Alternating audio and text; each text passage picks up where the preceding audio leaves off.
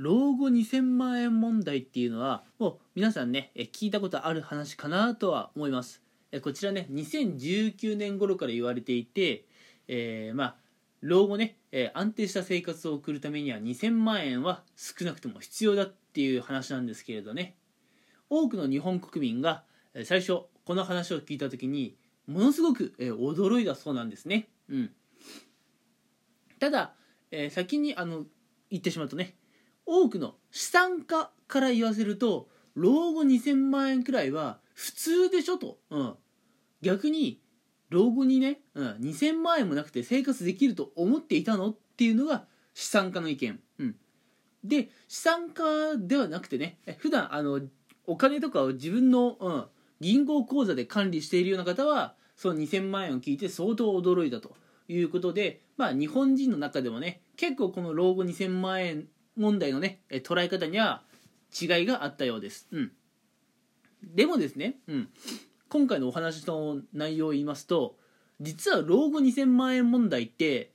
あの2000万円どころじゃないんですね。うん、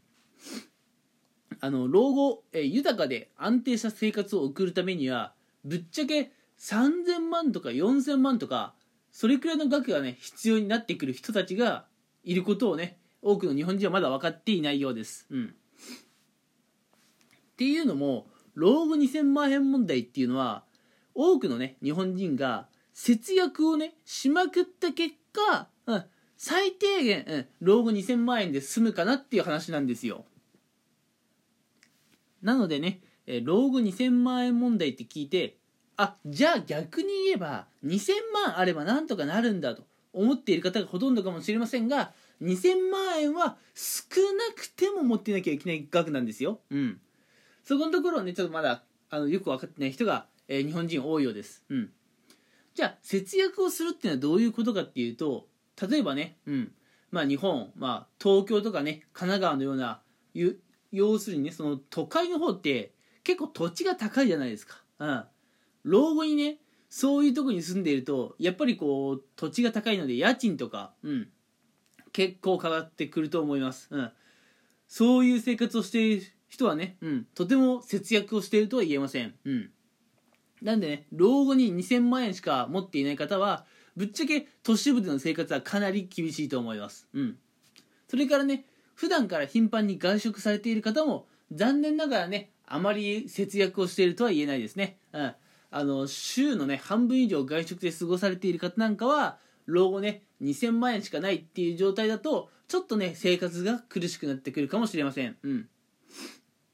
あのね、関東とかね、関西のね、そういった都市部とか、うん、あの土地の高いようなところで生活をするとなると老後やっぱ3000万4000万それくらいの金額が必要になってくるっていう話は当然ですし、えー、頻繁にね外食をする、うん、要するにねお食事の代金が高くつく方も、えー、2000万円では足りないかもしれない。3000万ぐらいはねやっぱりね用意しておかないといけないでしょう、うん、老後2000万で済むのはごく一部のね日頃から節約している人に限る話なんですよ、うん。でじゃあ日本人はねどうすればいいのか、うん、この老後のねこのお金の問題に関して、うん、まあぶっちゃけ言うとですねまあ早い段階からですねまあ、えー、資産運用であったりとかもうちょっとねあのリスクを取るもので言えば投資をねやっていくのが最善のね選択なんですよ、うん、例えば資産運用っていうとちょっとね難しいイメージがあって若い方はねなかなかやらないかもしれませんが資産運用とか、うん、そういったものこそあのー、まあ早ければね早いうちに、うん、始めた方がいいというもんなんですね。うんあのやっぱ資産運用っていうのは大体3年とか5年で結果が出るようなものじゃなくて10年20年30年そういう長いスパンでようやく結果がね出てくるようなものなので、まあ、あのちょっと難しいイメージがありますけれどね20代30代といった早いうちにね始めておくといいそういったものなんですね。うん。まあいろいろあるんじゃないですか。あの、ね。あのなんだろう、まあ、ちょっと調べてみればいろいろ出てくるとは思いますけれどもね。まああのおすすめのね資産運用ってことで結構言われているのが何でしょうね。やっぱりイデコとかねあるいは積立 NISA って呼ばれるものでしょうか、うん、今回ねその辺の説明はあの割愛してしまうんですけれども、えまあ、早いうちからね、えー、イデコとか積立 NISA こういったところのね勉強をして始めている方なんかはね老後ね、えー、特にねあの何でしょう。変わったことはしていないんだけれども、うん、老後がね豊かになる。そういったね可能性は全然あります、うん、なんで、ね、もう一回言っておくと、まあ、イデコとか積み立て NISA あたりはあの調べてやっておくといいかなという気はしますね、うん、こういうやっぱ資産運用っていうのを早め早めにやっておくことは老後2000万円問題っていうのをこうね少しでもね簡単に解消する、えー、手口手口っていうかねあのー、答えになってくると思いますよ。うん。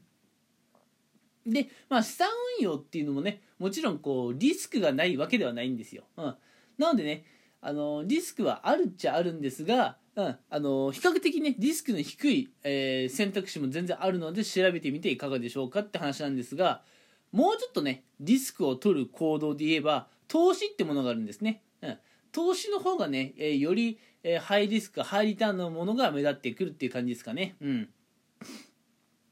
まあ、例えば今2021年で言うと、えー、2020年のね、えー、下期あたりから、えー、少しずつもう話題になってきていますけれどねやっぱ仮想通貨といったところは結構人気が出てきていますね。あれはもう完全に投資です、うん、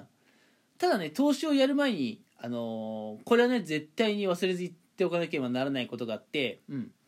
ぱ投資っていうのはね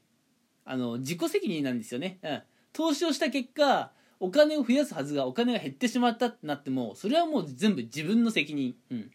誰かの責任にねできるわけではないのでちゃんとね、えー、まあそこは自分の自己責任で、えどこに投資するかっていうのは慎重に選んでいかなきゃいけないですかね。うん。